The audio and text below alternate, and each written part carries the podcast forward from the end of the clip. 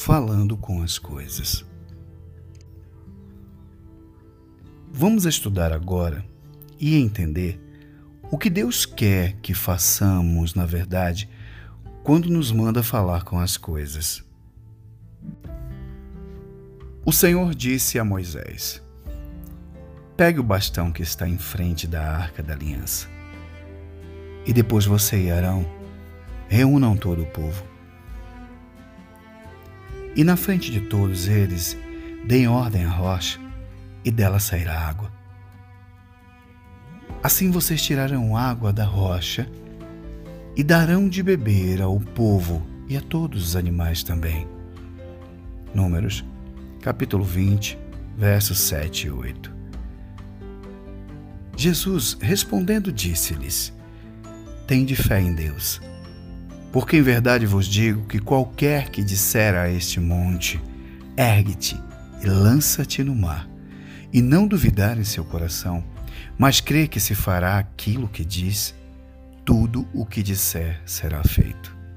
Marcos, capítulo 11, verso 22 e 23. Veja bem, aqui diz que é falar, ou mais precisamente, ordenar a rocha, a figueira, ao monte. Ou seja, a coisas neste planeta. Falaremos agora sobre a visão do vale de ossos secos no livro do profeta Ezequiel. O profeta, em sua visão, falando com ossos. A palavra de Deus é pronunciada pelo profeta sob as ordens do Senhor. E o resultado é que os ossos secos, semelhante ao vento que vem dos quatro cantos da terra e entra como um fôlego de vida nos cadáveres, não ouvem a voz do homem, mas a voz de Deus. A nossa voz no mundo espiritual, com as palavras de Deus, soam como a voz de Deus. Ele disse: Profetize para esses ossos. Diga a esses ossos secos que deem atenção à mensagem do Senhor. Diga que eu, o Senhor Deus, estou lhes dizendo isto. Eu porei respiração dentro de vocês. Eu os farei viver de novo. Eu lhes darei tendões e músculos e os cobrirei de pele. Porei respiração dentro de vocês e os farei viver de novo. Aí vocês ficarão sabendo que eu sou o Senhor. Então profetizei conforme a ordem que eu havia recebido. Enquanto eu falava, ouvi um barulho.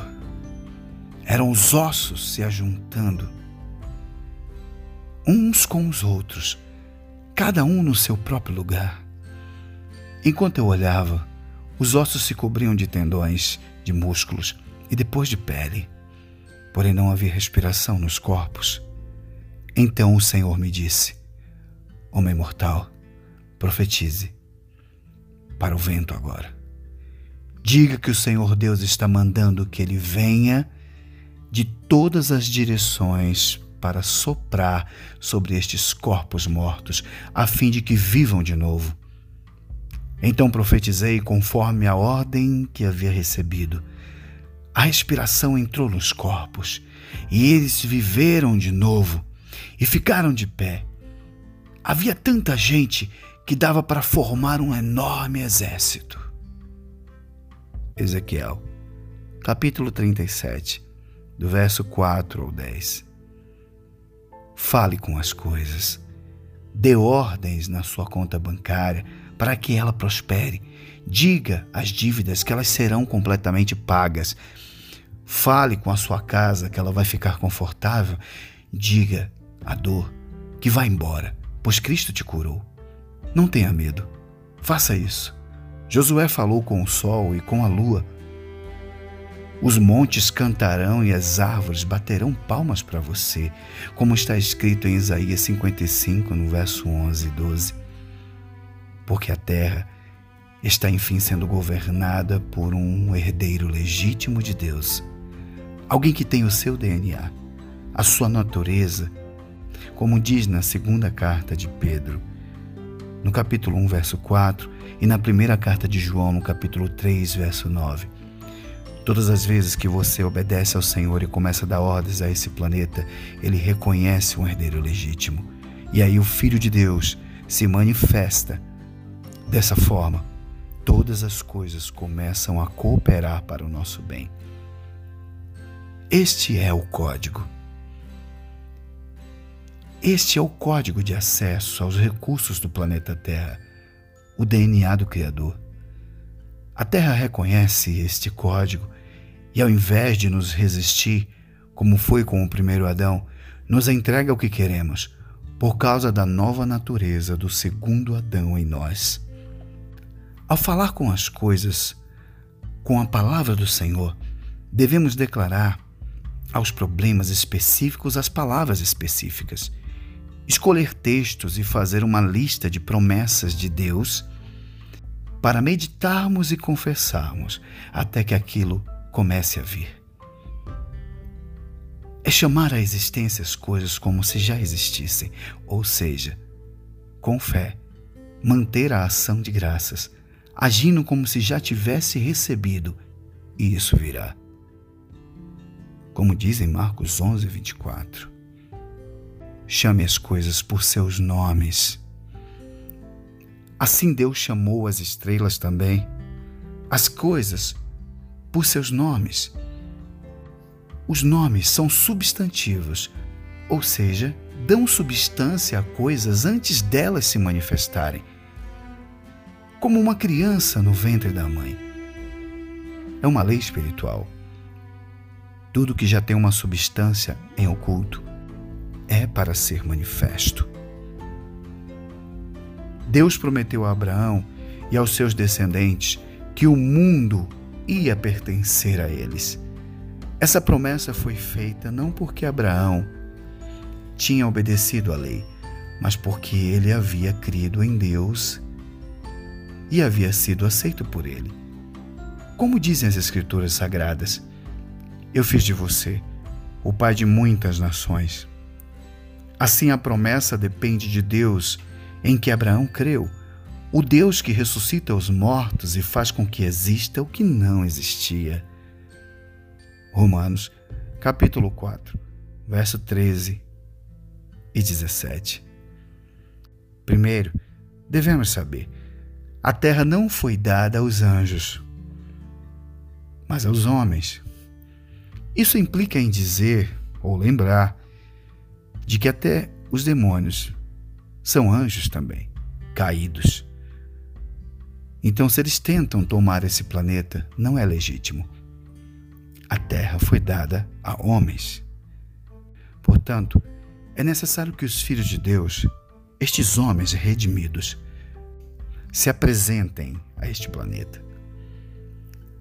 Em segundo lugar, o Senhor entregou o senhorio aos filhos de Abraão, ou seja, todos nós os que nascemos de novo e cremos em seu nome. Temos que manter separado em nossas mentes a situação em que o mundo vive sob o domínio de Satanás, como diz em Efésios 2, verso 2,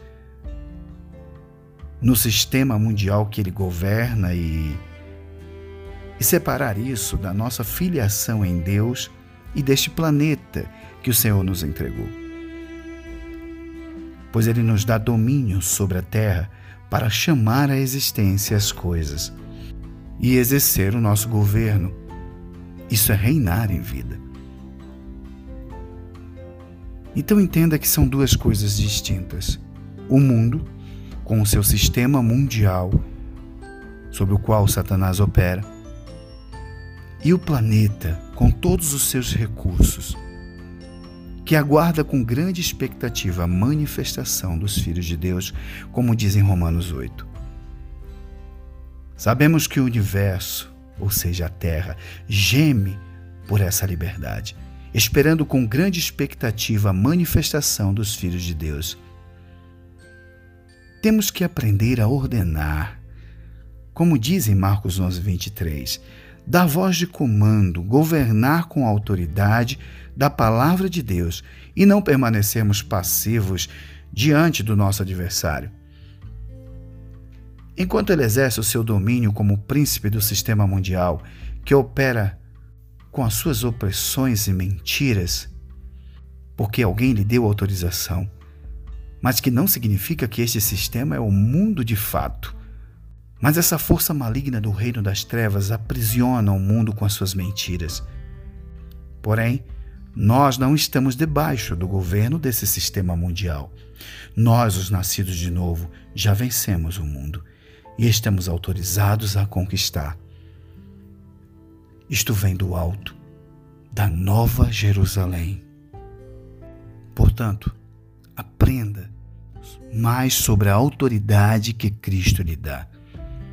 Nós somos o corpo de Cristo e manifestamos o seu reino quando declaramos quebrado o poder das trevas em qualquer região onde estivermos. Aqui terminamos mais um estudo. Anote os versículos, medite sobre esta mensagem e que o Senhor vos fortaleça no âmago do ser, com todo o poder, Espírito Santo de Deus. Shalom.